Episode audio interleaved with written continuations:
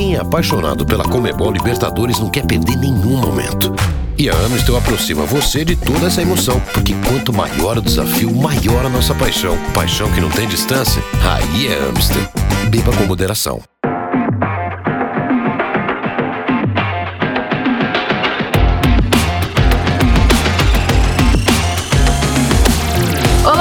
Muito bom dia, boa tarde, boa noite para você que em algum momento está ouvindo mais essa edição do podcast Show da Libertadores, toda semana trazendo um resumo de tudo que aconteceu de melhor e de pior, dependendo do ponto de vista, na maior e na melhor competição do continente. Eu sou Bianca Molina, vocês eu já espero, já estão acostumados com a minha voz por aqui. E hoje eu estou acompanhada de dois jornalistas que vão repercutir conosco essa primeira etapa, e eu chamo de primeira etapa porque ainda temos o jogo entre Fluminense e Cerro Portenho, lembrando que foi adiado para a primeira semana de agosto, em função do falecimento do filho do Arce, mas quase todos os brasileiros já sabem os seus destinos na Libertadores. Seis brasileiros continuavam disputando ali uma vaguinha para as quartas de final, cinco já foram definidos quatro continuam, um deu adeus antecipadamente. Daqui a pouquinho a gente vai falar sobre isso, mas primeiro vou apresentar os meus convidados, começando com ele, que é praticamente de casa já, volta e meia está por aqui nos conteúdos oficiais da Comebol Libertadores, Henrique André, jornalista do All Sport. Seja muito bem-vindo. Bom te ter aqui agora pela primeira vez nos nossos podcasts. Pois é, meu prazer é todo meu. Né? Boa, bom dia, boa tarde, boa noite né? para quem está nos ouvindo agora. É um prazer estar falando com você mais uma vez. E sempre bom falar de Libertadores, principalmente que o Galo segue vivo, né? Aquele, a gente vem nessa saga desde o sorteio. Ah, o grupo do Galo é fácil. Aí o Galo passou um apertinho, mas classificou em primeiro. Agora é, passou do Boca Juniors, vamos falar sobre isso. Tem nada mais, nada menos que o River pela frente. Então, acho que a gente tem muito assunto para tratar aqui hoje. Com certeza, e essa era uma das maiores expectativas, né? O que seria desse confronto entre Atlético Mineiro e Boca Juniors, com certeza um dos principais duelos dessas oitavas de final da Comebol Libertadores. Quem também Está conosco é Maurício Ferreira, repórter da Rádio Band News FM, sabe tudo sobre os times de São Paulo, especialmente, e dois deles não só estão classificados, como vão se enfrentar. Teremos pela frente um choque rei entre São Paulo e Palmeiras, vai ser um dos nossos assuntos. Maurício Ferreira, seja muito bem-vindo, um prazer te ter pela primeira vez aqui conosco. Oi, Bianca, André, bom dia, boa tarde, boa noite para vocês também. O prazer é todo meu. Obrigado pelo convite. É uma honra falar um pouquinho de Libertadores com vocês. E aqui em São Paulo, o clima já é de quartas de final, né? Tem alguns compromissos ainda pela frente. No caso São Paulo, ainda duelos pela Copa do Brasil. Mas ambos os torcedores, palmeirenses e são paulinos, só conseguem nesse momento já pensar nesse confronto das quartas de final da Libertadores. É, é, engraçado, né? Porque quando alguns clássicos, alguns grandes jogos se confirmam, apesar de ter um espaçamento de datas, já causa esse essa ansiedade, não só nos torcedores, como também nos jornalistas, e a gente pode falar um pouquinho disso com o Henrique, porque ele viveu isso quando no sorteio saiu aquele Atlético Mineiro e Boca Juniors. Mas antes eu vou repassar para você que não acompanhou a Comebol Libertadores essa semana de oitavas de final. O Atlético Mineiro nos pênaltis bateu o Boca Juniors e se classificou às quartas de final. O São Paulo lá em Avejaneda, 3 a 1 em cima do Racing e também confirmou a vaga. O Palmeiras repetiu o placar do primeiro jogo, 1 a 0 de novo sobre a Universidade Católica. O Barcelona de Guayaquil, olha, me surpreendendo porque eu estava apostando no Vélez, bateu a equipe argentina por 3 a 1 e também tá mais uma vez nas quartas de final da Comebol Libertadores.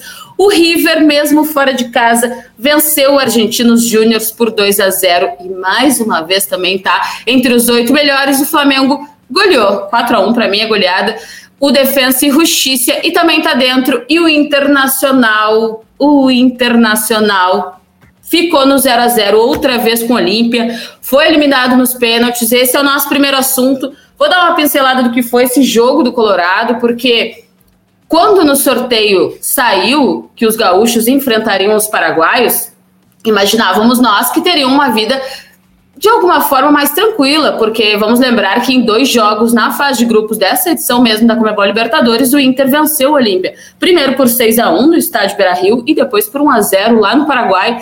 Então é um reencontro, apesar de algumas mudanças no Colorado, especialmente no comando técnico, mas um time que se, uh, dois times que se conhecem bem, lógico, mas um time que levou duas vezes vantagem sobre o outro. Mas o Internacional teve uma atuação muito ruim, especialmente no jogo de ida, saiu até barato aquele 0 a 0 lá no Paraguai Uruguai. Em casa já foi um pouco diferente, dominou as ações do jogo, teve muito mais volume, muito mais possibilidade de abrir o placar, muito mais posse de bola, mas incrivelmente tudo deu errado para o Internacional. Foram bolas na trave, foram chances desperdiçadas e até ele, que é um dos principais batedores do Brasil, que até então vinha com uma marca incrível, sem perder pênaltis pelo Inter. O Edenilson foi com a bola rolando né, no tempo normal e desperdiçou ali a melhor oportunidade colorada de garantir a classificação. E aí, nos pênaltis, a decepção ficou por conta de Thiago Galhardo, ele que é um dos principais jogadores do Colorado, acabou isolando aquela bola. E eu vou dizer para vocês: foi, o jogo foi lá em Porto Alegre. Eu até fui na minha janela olhar aqui em São Paulo, ver se ela não tinha parado por aqui, porque realmente o atacante foi mal.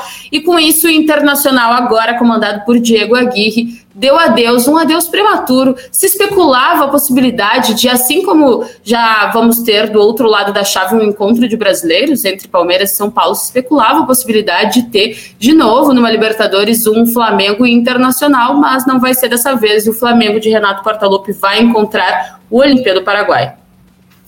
É, Bia, e a gente. Como é que é o futebol, né? É, você falou do Edenilson.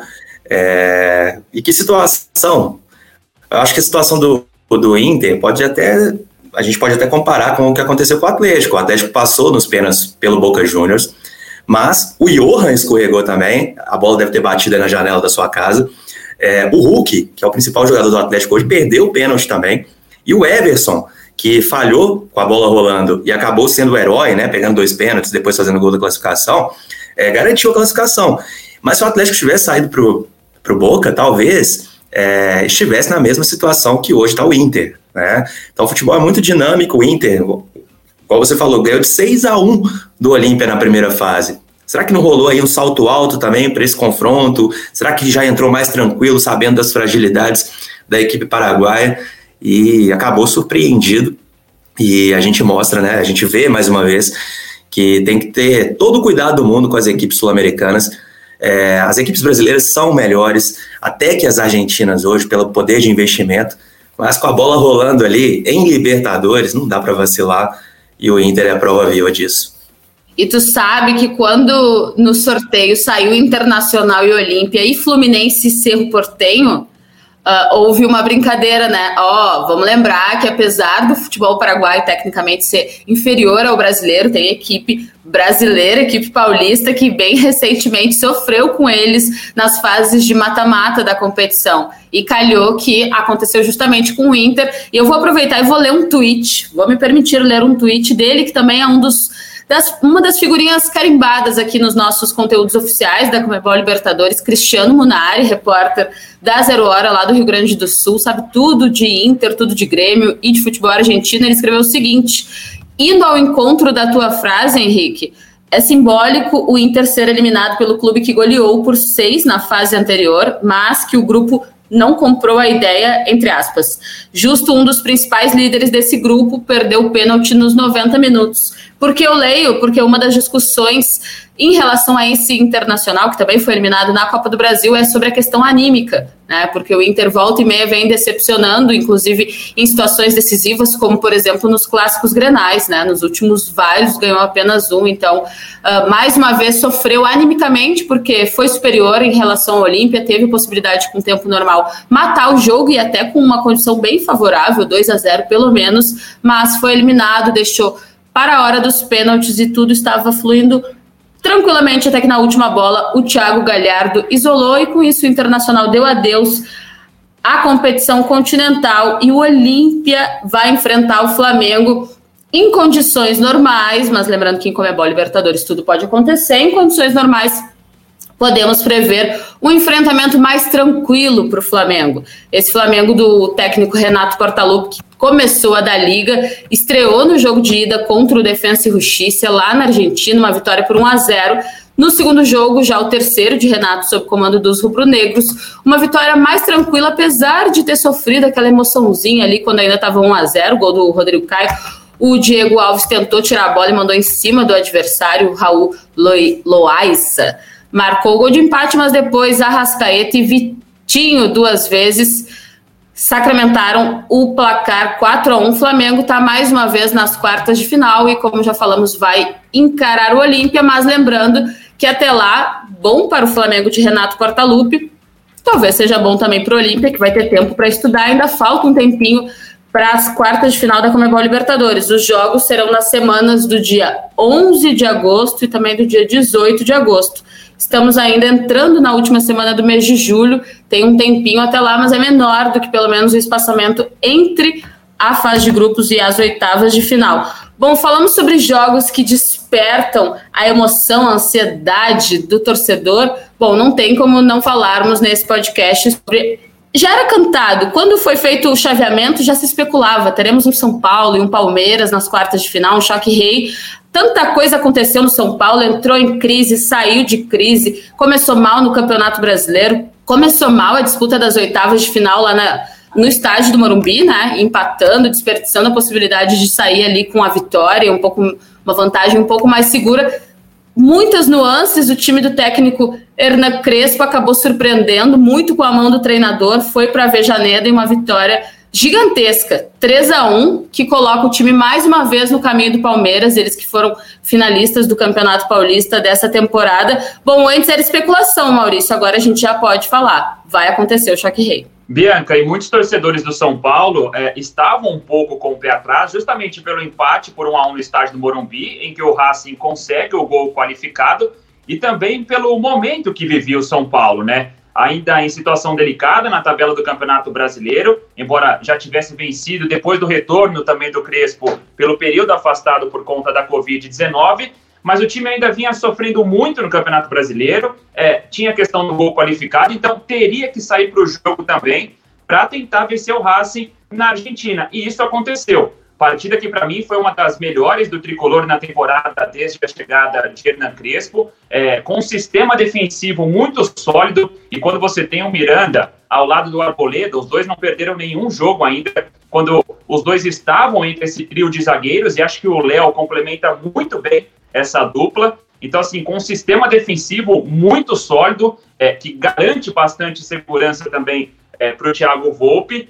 Benítez no meio-campo é um cara que tem uma qualidade absurda e por conta do nosso calendário, uma coisa que nós estamos acostumados, mas para jogadores que vêm de fora do país ainda é muito estranho, principalmente no caso do Benítez e também do Rigoni. São dois jogadores que não estão acostumados é, com essa quantidade de jogos e com pouco tempo de intervalo entre cada partida. Mas são dois jogadores que, se bem trabalhados também a questão de descanso, e eles se tiverem essa sequência de jogos, acrescentam muito para o time do São Paulo. Foram jogadores decisivos, o Rigoni com dois gols na vitória por 3 a 1 do São Paulo para cima do Racing, o outro do jovem Marquinhos, que promete brigar por espaço também. É um jogador de muita velocidade, com uma característica que a gente não tem visto tanto assim no time do São Paulo. Então o Crespo volta de novo a liga nesse time. Todo aquele esforço que o São Paulo fez para conquistar o Campeonato Paulista, custou caro num determinado momento em que a equipe teve o departamento médico praticamente lotado. Daniel Alves, Miranda,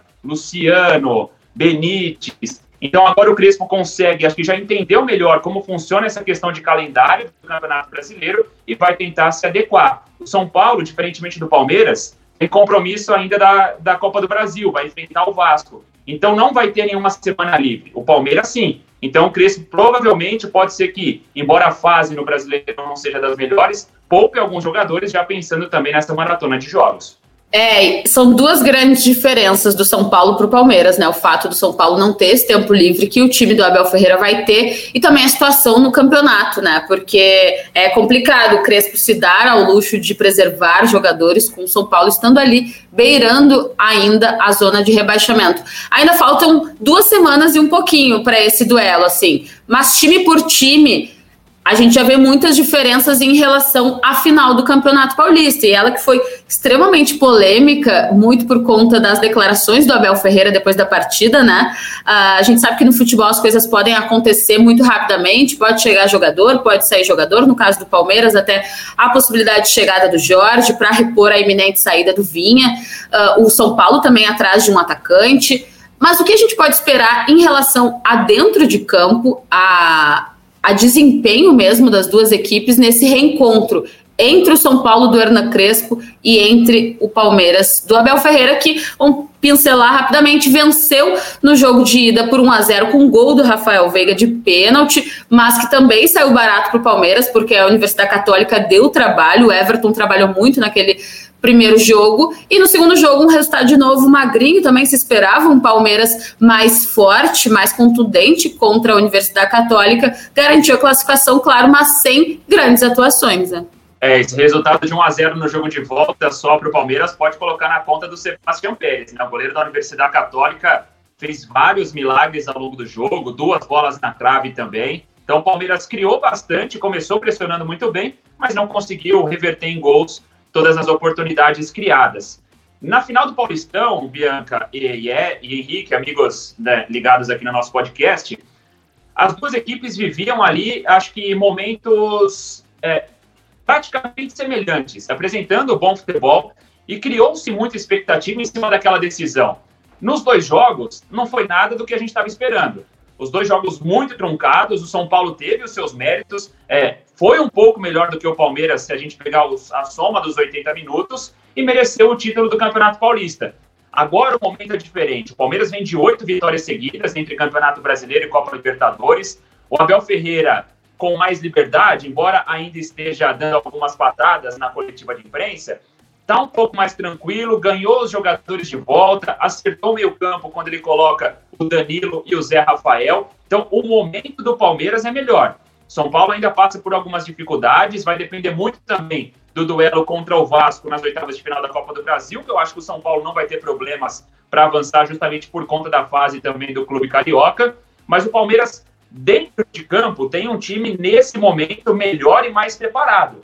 Agora a gente entra naquela questão de que clássico é clássico. E o Palmeiras nunca venceu um jogo sequer é, contra o São Paulo na Copa Libertadores, além de ter sido eliminado nos últimos três encontros entre essas duas equipes em mata-mata, nas oitavas de final de 94, 2005 e 2006. Então também entra essa questão do tabu e que nesse momento acaba pesando e pressionando também bastante os jogadores do Palmeiras para que eles tentem derrubar esse jejum de nunca ter vencido o São Paulo em Libertadores. Obi, lembrando também, né, Maurício, que o, o São Paulo pode ter o reforço do Daniel Alves, né? Se não para a primeira partida, para o segundo confronto. Né? Então, é um grande reforço, é, talvez mais da experiência ali do que um reforço técnico, né? Joga muita bola, mas também pode ser um personagem que pode ajudar bastante né, nesse jogo. Essa questão do Daniel Alves, a final do futebol masculino na Olimpíada, está marcada para o dia 6 de agosto. Então vai depender também de uma força-tarefa da diretoria tricolor se quiser contar com o Daniel. Nesse momento, eu acho que se a gente perguntasse para muitos torcedores do São Paulo, talvez eles não estejam sentindo toda essa falta do Daniel. Mas claro que, por uma questão de liderança, é um dos jogadores mais experientes, o mais experiente do time de São Paulo, pode fazer falta. O Palmeiras também tem o Gabriel Menino na seleção olímpica. Mas nesse momento também não vejo o Palmeiras com uma necessidade extrema de você tentar trazer o Gabriel Menino quanto antes para essa decisão. Sobre o que a Bianca falou de contratar jogadores. São Paulo muito próximo do Benedetto, e aí entra um algoz do Palmeiras na Copa Libertadores de 2018, quando ele ainda estava no Boca Juniors. O Benedetto causa arrepios no torcedor palmeirense até hoje. E o Palmeiras, com a saída quase confirmada já do Matias Vinha para Roma também, atrás do Jorge, do Mônaco da França. Então seriam duas mudanças que as duas equipes podem fazer também nessas quartas de final da Copa Libertadores. Eu vou aproveitar que eu tenho lugar de fala, porque para quem não sabe, aqui nesse podcast eu sou gaúcha, então eu vivo tudo que se fala de clássicos grenais e vou emitir a minha opinião sobre o que o Maurício falou das finais do Campeonato Paulista.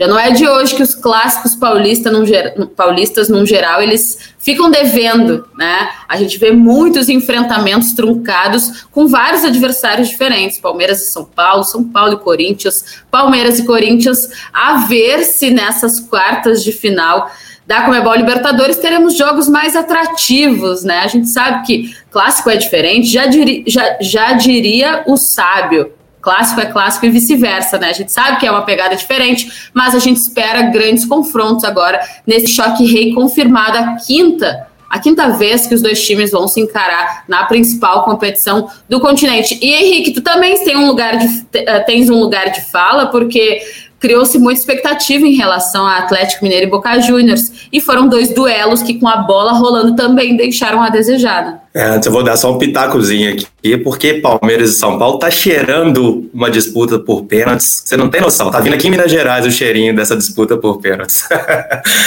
Bom, é, gerou muita expectativa, né, esse jogo Atlético e Boca. É, desde o sorteio, né, Bia? A gente conversou lá no, no dia do sorteio. Se passaram um mês e aqui parecia que era um ano, todo mundo na expectativa. E eu tive a. Eu acho que foi até legal a missão de, de ir até o hotel do Boca. É, tem até essa matéria para quem quiser acompanhar lá no UOL. Eu dormi no hotel ao lado para acompanhar é, o foguetório, né, o que o atleticano chamou de Réveillon antecipado aqui em BH.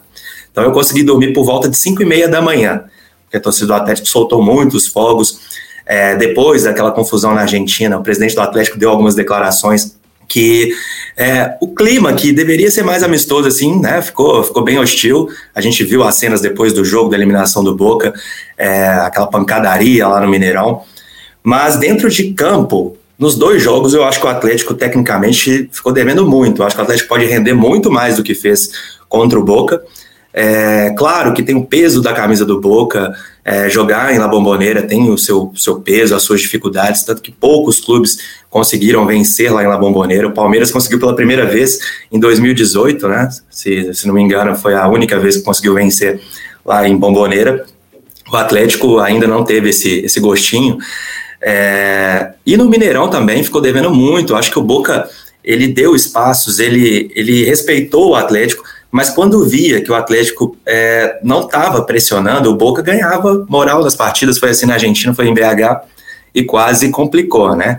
Teve dois gols anulados, um lá em Bomboneira, que eu acho que mesmo com o VAR pode ser questionado, porque né, a questão do contato no zagueiro Nathan Silva, mas aqui em BH eu acho que o, o gol anulado ficou claro, é, ficou, o VAR mostrou ali sem dúvida alguma, e tem gente que não concorda, tem gente que acha que não, mas eu aqui em BH eu acho que o VAR atuou bem, né? Não dizendo que lá a decisão na bomboneira é, é, favoreceu ao Boca, muitos jornalistas brasileiros também achando que favoreceu, mas enfim, eu acho que o Atlético poderia ter rendido mais.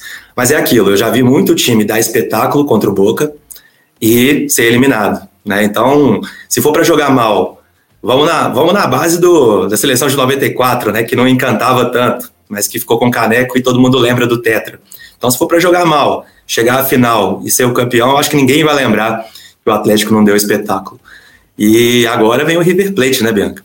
É, eu acho que não tem problema o Atlético Mineiro não dar espetáculo, mas é, assim como os torcedores do São Paulo, a gente falava há pouco, ficaram um pouco ressabiados pelo desempenho do time dentro do estádio do Morumbi no primeiro jogo contra o Racing, acho que o atleticano ele também pode se perguntar, será que até lá o Cuca vai conseguir tirar mais desse time do Atlético Mineiro?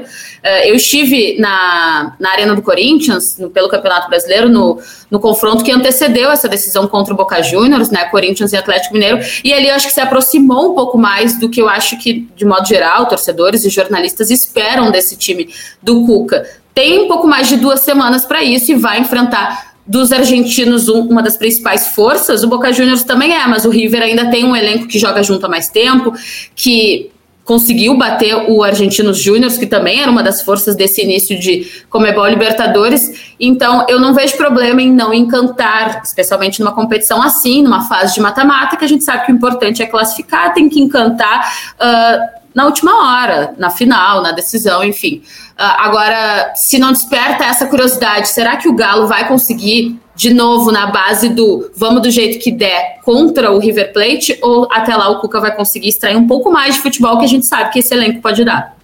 Aqui a gente traduz isso de outra forma, né? Na base do eu acredito, né? De 2013, aquele sofrimento. Eu já desisti. Tava conversando até com a Natasha, filha do Cuca, falei assim, ó, já desisti do seu pai, porque pelo menos no Atlético é na base do sofrimento. Ele não gosta de, de jogo fácil. Ele, ele quer sofrer e vai ser assim até o final. A gente tem que ponderar uma coisa também, Bianca, que o, o Galo vem levando a sério o Campeonato Brasileiro, mesmo poupando algumas peças, né? O Atlético está no G4, o Atlético está classificado na Copa do Brasil também, tem o Bahia pela frente, antes, inclusive, desse jogo contra o River.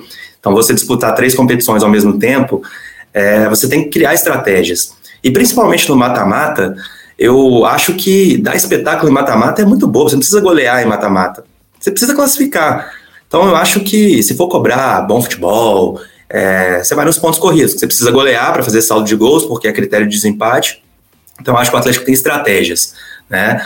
E como eu disse, eu acho que pode render mais sim, mas eu acho que está encarando bem a Libertadores até o momento, né? Os torcedores aqui estão bem bravos assim com, com o rendimento do time, mas é aquilo que eu falei, avançar de fase é o que importa. E agora vem o River Plate, a gente se tem aí o São Paulo e Palmeiras nessa fase, a gente pode destacar também um reencontro muito importante, né, que é do Nath Fernandes com o River Plate. Então, ele que deu a vida, foi o capitão contra o Boca, agora ele vai pegar o time que ele fez história, né? Então, a Libertadores desse ano, a Comebol Libertadores reservou esse, esse reencontro tão especial entre o Camisa 26 e os Milionários. É, o Atlético Mineiro ele vive uma situação parecida com a do Flamengo, né? Porque são times que brigam pelo título do Campeonato Brasileiro, ainda que o Flamengo esteja um pouquinho mais atrás na tabela de classificação, estão nas fases, nas quartas de final da Comebol Libertadores e ainda estão vivos na Copa do Brasil também. É uma situação parecida, uh, diferente da do São Paulo, porque o São Paulo não briga pelo título, ainda busca uma reação dentro do Campeonato Brasileiro e o Palmeiras já eliminado na Copa do Brasil. Então isso realmente faz diferença. Mas daí eu pergunto, e esses dias eu conversei com um torcedor atleticano lá no Spaces, no Twitter, no nosso bate-papo da segunda-feira. O, o Marquinhos, qual é Marquinhos? Carisma, carisma puro. E, e ele falou, pô, a gente não sabe se prefere o Campeonato Brasileiro ou a Comebol Libertadores. Complicada a situação, hein? Não, o Marquinhos ele fez uma frase genial outro dia que foi: Eu não tenho medo nenhum do Boca Juniors, eu tenho medo. É, quem que o Atlético pegou, gente? Ah, eu tenho medo do Remo tenho medo nenhum do Boca, eu tenho medo do Remo, porque o Atlético costuma dar essa aprontada, ele ganha do, do impossível e o, o que era impossível de acontecer ele faz também, ele, ele ressuscita alguns adversários. Até para colocar o Maurício na roda, Bianca, é, eu ia falar dessa situação do Flamengo. O Flamengo está numa naquele momento de empolgação com a chegada do Renato.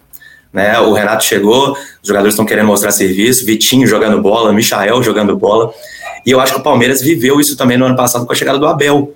Aquela empolgação toda né? Então eu acho que, que, que, são fases, assim, né? Depois teve aquele, o, início desse ano, o Palmeiras perde dois títulos, né? Então eu acho que, que está, o Flamengo está vivendo essa fase do encantamento. Eu ainda não sei se vai render tanto qual rendeu com, como rendeu com, com Jorge Jesus, por exemplo. E essa questão do encantamento, né, Henrique, ela pode cair rapidinho. Você citou o exemplo do Abel Ferreira no Palmeiras, e tem também o São Paulo com o Crespo. Foi campeão paulista, e depois do início ruim no Campeonato Brasileiro, muitos torcedores já estavam pedindo a saída do técnico argentino. Então, assim, coisa de para um período de um mês, um mês e meio, o Crespo foi do céu ao inferno no São Paulo, como aconteceu com o Palmeiras, e acho que tem essa questão anímica, quando chega um treinador novo, o Renato é importante em recuperar jogadores, e já está dando um exemplo disso com o Michael também, mas há de se esperar, é, de fato é uma questão que pode, do céu ao inferno, o treinador pode ir rapidinho. É, tenho, eu tenho, morei cinco anos no Rio de Janeiro, tenho muitos amigos cariocas e flamenguistas que estão exatamente renatizados, né? Eu lembro dos palmeirenses abelizados, mas eu também lembro dos palmeirenses depois da perda da Supercopa do Brasil, da Recopa Sul-Americana e também do Campeonato Paulista, que já queriam a cabeça do treinador. Então a gente sabe que aqui no futebol brasileiro, especialmente, as coisas são muito efêmeras, né? Os sentimentos eles passam muito rapidamente. Bom, gente, a gente vai finalizando mais essa edição do podcast Show da Libertadores. É um resumão, lembrando que para ficarem definidas, totalmente definidas, as quartas de final da Comebol Libertadores, ainda falta um jogo, Fluminense e Cerro Portenho, e lembrando também que o Fluminense está com um pezinho ali na vaga, porque no primeiro jogo conquistou uma vitória por 2 a 0, e há a possibilidade, e a gente adora antecipar essas coisas e começar a mexer com o emocional dos torcedores de um Fla-Flu numa semifinal de Comebol Libertadores, está mais longe, mas há possibilidade. E lembrando também que se Galo passar de River Plate, terá um brasileiro pelo caminho, seja ele São Paulo ou Palmeiras. Esse lado da chave está bem interessante. Henrique, um prazer te ter aqui conosco.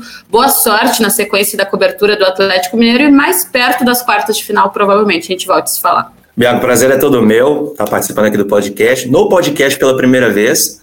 É, espero ter contribuído e fico no aguardo aí para o próximo convite. Maurício, prazer estar com você aqui também, cara. E eu vou desejar boa sorte para o Maurício, porque eu não sei ainda bem como funciona em São Paulo, estou aqui há poucos meses, mas no Rio Grande do Sul, quando tem um clássico, pode ser clássico de gauchão, mas se for um clássico um pouco maior, alguma outra competição, o trabalho começa duas semanas antes, termina duas semanas depois. Então eu imagino que a tua cobertura sobre esse choque rei, ainda que tenham outros jogos antes por Copa do Brasil, por Campeonato Brasileiro, ela já tenha começado. Então boa sorte, bom trabalho. Eu espero que voltemos a falar aqui nos conteúdos oficiais da Comebol Libertadores. Você está certíssima, Bianca. Já estamos aquecendo os motores já, de olho nesse duelo do, das quartas de final da Copa Libertadores da América. Agradeço a você pelo convite. Henrique, também um abração. Um prazer participar desse papo de Libertadores com vocês. Estamos sempre à disposição. E eu agradeço quem acompanhou mais essa edição do podcast Show da Libertadores. Lembrando que bola rolando, a gente está aqui falando sobre ela, que é a principal, a melhor, a maior competição do continente. Esse podcast está disponível nos principais agregadores de podcast, Deezer, iTunes Store, SoundCloud e também Spotify. Nos acompanhem no Twitter, no Instagram, no Facebook, de segunda a sexta-feira. Tem live sempre às três horas da tarde na Twitch e também no Facebook. Temos site, site com tabelas, com análises de jogos, com análises de desempenho, muito conteúdo para vocês nos perfis oficiais da Comebol Libertadores. Lembrando, ainda tem muita competição pela frente, vem aí recém as quartas de final da competição. Lembrando, Fluminense e Cerro Porteño ainda vão disputar a partida que vai definir o último classificado, o último dos oito melhores da América do Sul. Um beijo e até a próxima.